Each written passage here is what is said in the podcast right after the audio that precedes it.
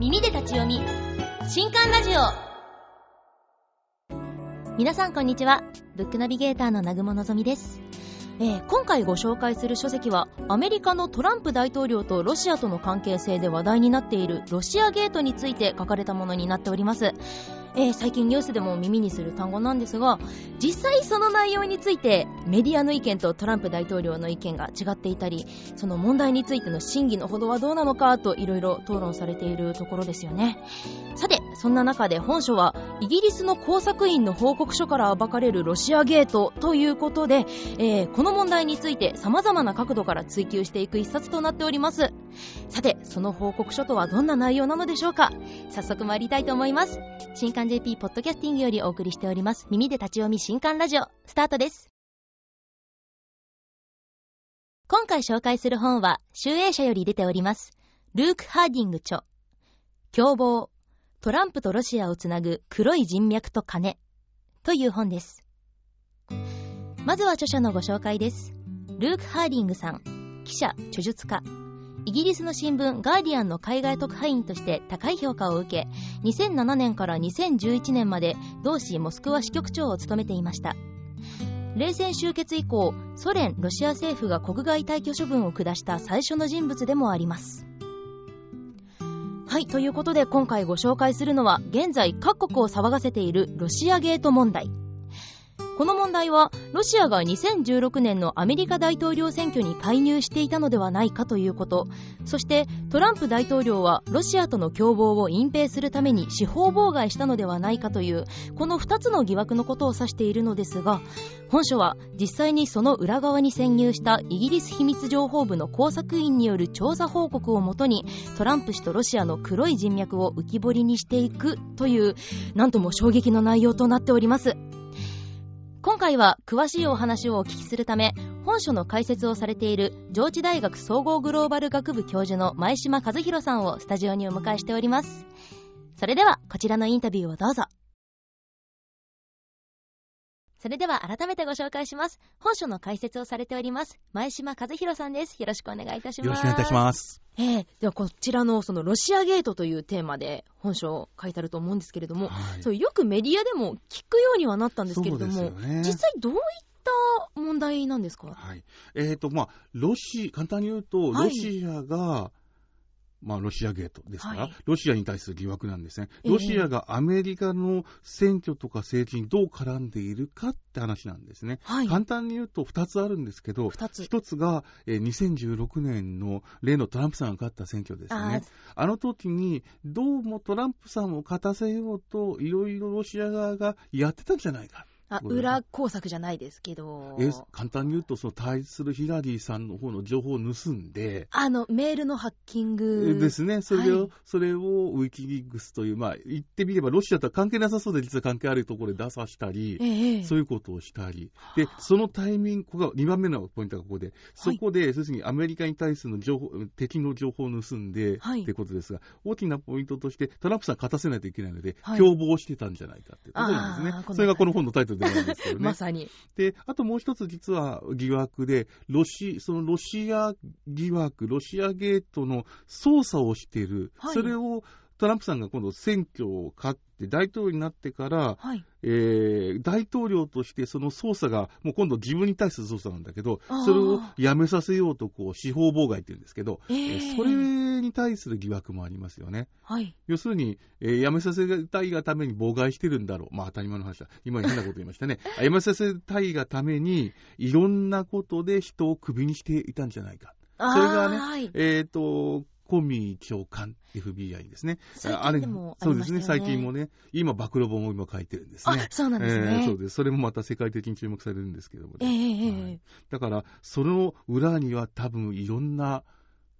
思いがあったんじゃないか。なんて、そのことだったんですね。はい、えー、こちらのその共謀の中に出てくる、そのイギリス秘密情報部の工作員のクリストファー・スティールが提出したそのスティール文書っていうものがあると思うんですけれども、はい、そちらにもう内容盛りだくさんでたくさんあると思うんですけど、その中でも特にこれは注目すべきだってポイントは？まあ、一番はさっき言ったことなんですね。えー実はロシアがもう数年かけて、トランプさんという候補を勝たせようとしていたんだっっていたんじゃないかかな？もう何年も前。何年も、5年、えー、この中に5、6年って言葉が入ってますね、確かね。えー、何年も前に準備していて、そのことを進めていたってことなんですね。はい。えー、そこでトランプさんとのいろいろなお金のやり取りだったり、はい、えー、そのお金のところも不動産業かもしれないけど、まあ、いろんなことですよね。あと、トランプさんがごめんなさい、あの、えー、こういうところでなかなか言いにくいけど、いろいろな性的なスキャンダルがあって、はい、えー、そういうものを含めたものをですね、まあ、読者の方にはそこは面白いかもしれないですけど、えー、そういうものがこのスティール文書の中核にあって、はい、だから、このスティール文書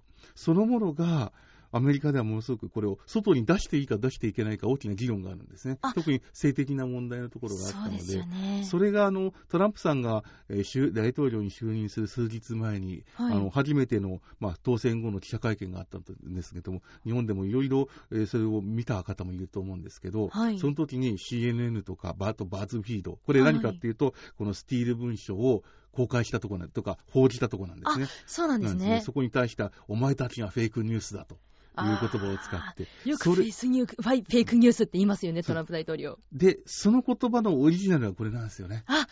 うん、じゃあ、このスティール文書があったから、そのフェイクニュースだっていう。スティール文書を報じることがフェイクニュースだとなって、あ、そうなんですね。世界の人たちもフェイクニュースという言葉をここから使い出したんですよね。ああ。そういう話なんです。だから我々は今フェイクニュースと言ってなんとなく意味がわかりますよね。はい、なんとなく。嘘なニュースだと。はい。で、もともとこれなんですね。スティール文書のことだったんですね。トランプさんにとってみれば、スティール文書のニュースはフェイクだと。あそうですよね、トランプ大統領にただ、ただ、これは本当かどうかまだわからないわけですね。で、しかも、かなりこの本を読んでもわかるんですけど、入念に入念にいろんな形で情報を積み上げていくと、どうもフェイクとは思えない。はい、ここなんですよね。もう真偽のほどは定かではないけれどもっていう、ね、そうですね。ただ読むと、間違いないようなふうに思いますけどね、えー、ただ、これも何とも言えないところです。トランプさんは常にフェイクだというわけですね、すねフェイクニュースだと。はい、えちなみにこの問題が、そのロシア、アメリカ間でも、あの今、物議を醸しているのはもちろんなんですけれども、はい、それって日本に対してってどういう影響があるでしょう？いろいろ考えられるんですよね。はい。まあ、あの、そもそも論でいくと、はい、要するにロシアが擁立したアメリカの大統領なわけですよね。作り上げた。そうですね。そんな人を信じていいのかだろうかと。いうことですね。同盟国である日本がと。はい、そこです。それに対することでやっぱりいろいろ問題がありますよね。で、二つ目が、はい、これでトランプさんがやめることになったとするなら、まだちょっとそこの先は長いかもしれません。これももう少し説明したいところなんですけど、えー、っと、もし長い長くても、あるいはトランプさんなどいつ放り出してしまうかもしれないですね、政権はね。もうここれだけ書かれていて、はい、これが報じられること、あるいは、えー、っとえー、議会での公聴会や、あるいは、えー、これ、もう一つ捜査が、特別検察官というね、そのさっき申し上げた FBI の、えー、っと長官の後にもっとさらに強力な、はい、人をこうえーと、いるんですけど、ここの捜査の方がどうなってかでトランプさんが辞めちゃう可能性はあるんですが、辞めちゃったら、世界の経済は、大統領がここまで、とりあえず株価上げてきましたよね。トラそうですね。トランプさんの一番の成果って、えー、世界の株価というか、景気を良くしていたところがあるんだけど、はい、これが逆かもしれませんよね。で、やっぱり、大きな問題があった。はい、で、これって簡単に言われるわけじゃなくて、選挙制度そのものの問題なんですね。はい、要するに、えー、アメリカ民主主義だ。民主主義っていうことは人々が、えー、保養を投じることで勝つわけですけど、はい、そこに対する情報操作みたいなのもロシアがやってるんですね。あそ、ね、そこで、これもロシア疑惑なんですけどね、えー、えー、その部分もあり。で、誰かが盗んだ情報を投げる、その公開するもそうですし、はい、だから、要するに、まだ続いてくると。要するに、こういうものがアメリカではずっと起こるんだってことで、いろいろ難しい問題がありますよね。SNS とかもすごいですもんね、今。そうですね。で、今、この本が、まあ、出て、出て、まあ、はい、去年、えー、ちょうど今年翻訳が終わって出版3月ですけども、はい、えー、その3月以降、特にあの、えーと、大きくなっているのはフェイスブックの問題ですよね、えー、あれなんかまさにそうで、要するにあれは何かというと、あのいろいろあるんだけれども、トランプ陣営の人たちが、えー、フェイスブック直じゃないけど、真ん中にある会社があって、ケンブリッジ・アナリティカって会社があって、はい、そこのところが委託まあ、委託したというか、ある大学の研究者が、フェイスブックの情報を学術目的だと思ってと、ということで取って、はい、それをそれで捨てないといけないんだけど、売っちゃって、へそれが、えっ、と、トランプ陣がその情報を使って、フェイスブックで、この人はいいねを押した、まるまるの趣味は何とかって分析したのをトランプ陣が持ってて勝とうとしたと。ああ、そこなんですね。そんなことあったんですね。で、そこのところも実は微妙にロシア疑惑が関わっててそもそもその研究者はがロシアからお金出てたって話なんですよね。あっていう話も。で、今、あたらまたこんな形でロシア疑惑いろいろ出てくるんですよね。そうなんですね。こういうふうにもどんどん問題がなんか大きくなっていった場合はいなんですけども、今後アメリカってどういうアクションを取ってくるとかってあるんですか、うん、アメリカというかトランプ政権で言えば、ずっとフェイクニュースと言い続けるんでしょうね。あ、もうずっと。これはそうだと思うんですね。はい今、アメリカって不思議な現象で、あの昔だったら、例えばこういう本が出たら、はい。もう政権が飛びます。あ、もう。昔だったら、昔だったらって30年前だったらそうです。今はその30年間何が変わったかっていうと、はい。まあ、30年前はアメリカ真ん中に人がいたんですね。いろんな、えーはいと政治的に右左がありますけど、はいはい。今は右と左にパカッと分かれちゃったので、右の方がトランプさんを応援する方で、左の方がトランプさんを否定する方で、はい。だからトランプさんの支持率が40%とか30数とか言うんですけど、はい。これあの意味がなくて、トランプさんを応援する人たちは8割ぐらい応援してるんですね。はいはいはいはい。すごく人気があるんですよ、まだ。で、一方でトランプさんのことが、まああんまり応援しない、あのまあ、えー左というか民主党支持者のにとってみれば、トランプさんの支持率5%ぐらいですねすごい極端なんですね。真ん中行くと、こう、40とか30なんですが、ええ何を言いたいかというと、これだけ分かれてるので、一方はトランプさんがフェイクといえばそうだそうだと思うわけですね。はい。一方はそう思わない。で、これが続いていて、同じ現象が議会の中でもあるので、はい。あの、議会の中の弾劾手続きが進まないんですよね。そうですよね。もうずっと8割は8割のままですもんですね。そうです。それが議会の中だと、ちょうど共和党の方が若干数が多いので、はい全然進んでないんですね。た、だ、えーまあ、こういう本もありますが、いろいろこれまでのトランプさんの政策に対していろんな不満を持ってる人がいるので、はい今。年あの、そのトランプさんが勝った2016年の次の、まあ、次の大統領選挙は2020なんですが、はいはいその真ん中に議会選挙があるんですね。あ、はい、そうなんですね。でこれ今年の11月にあって、中間選挙って名前ですが中間といっても議会で会員全員変わる改選なんですね。はいはい上院の3分の1が変わるので。だいぶ大きいですね。だいぶ大きいんです。要するに普通の日本の衆議院議員選挙プラス参議院議員選挙なんですよ。ああ。これがあるんですよ。はいで、これがあって、ここで下院の方が、共和党が今多数派なんだけど、はい。民主党が多数派になったら弾劾が進んでいくと思います。そうですね。そうそうすると、一気にこの本で書いたことが。もう一回みんなで、えー検証して、はいだか。らやっぱり大統領としてアメリカという国をに対して良くないという判断になってくるかもしれませんね。ああ、そうなったら。それがまさにアメリカが取る行動なんでしょうね。なるほど。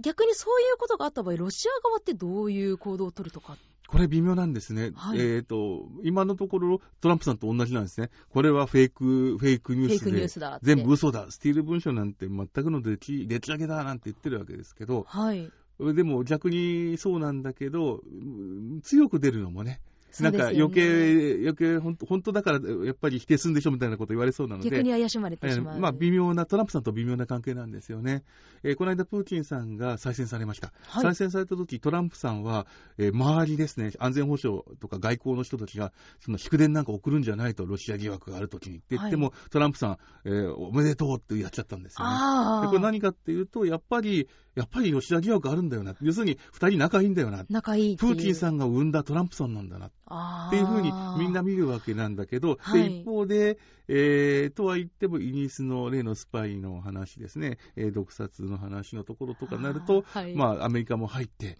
えーと、おおえーと、一緒にアメリカの、ロシアにいるアメリカの大使の人、あアメリカにいるロシア大使を追い出して、そうするとロシアが報復でアメリカのロシア大使を追い出すみたいなところが。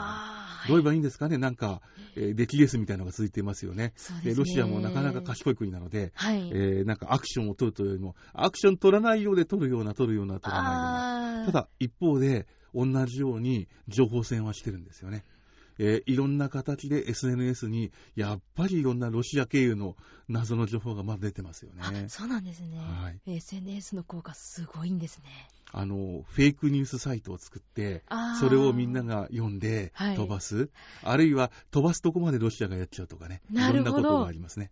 それを広告でロシア、えーフェイスフェイスブックで出してたんですね。は そういう、それが今た、まさに戦えてるんですけどね。なるほど。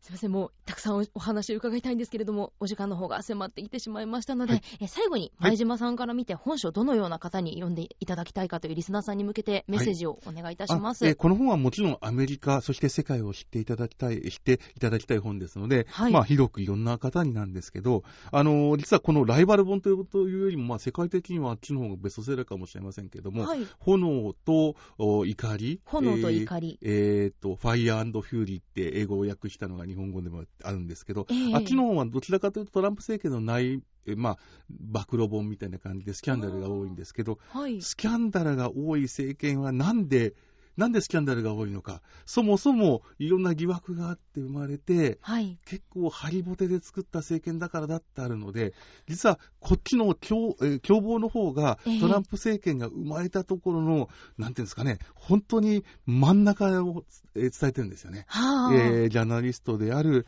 えー、この著者がいろんな人にインタビューをしながら。たくさんの人がたくさんの人ができますよね。はい、でですので、この本を読むと、さらにあっちの方のこともわかる。あっちの方のことを読んで、後にこちらを読むと、よりバランスよく見える。はあ、そういうことだと思いますよね。はい。はい、本日はお話ありがとうございました。それでは、前島和弘さんでしたあ。ありがとうございます。では、書籍情報です。共謀。トランプとロシアをつなぐ黒い人脈と金。ルーク・ハーディング著。集英社より税別2300円で発売中です。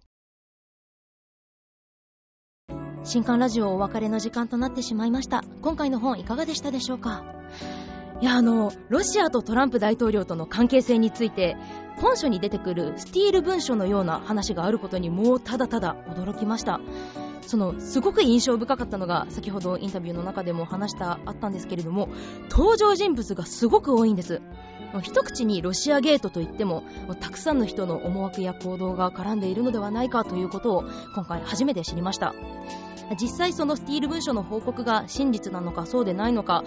本当のところを知る術は自分にはないとは思うんですけれどもでもこれを機にいろいろ情報を集めてこのテーマについて知っていきたいなって感じました。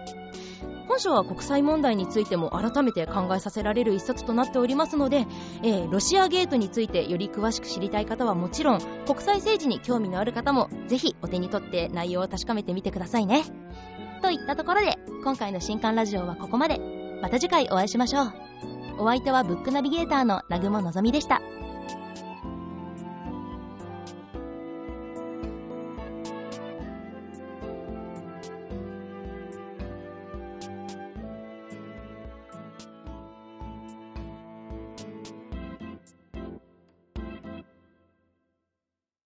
この配信は、集英社の提供でお送りしました。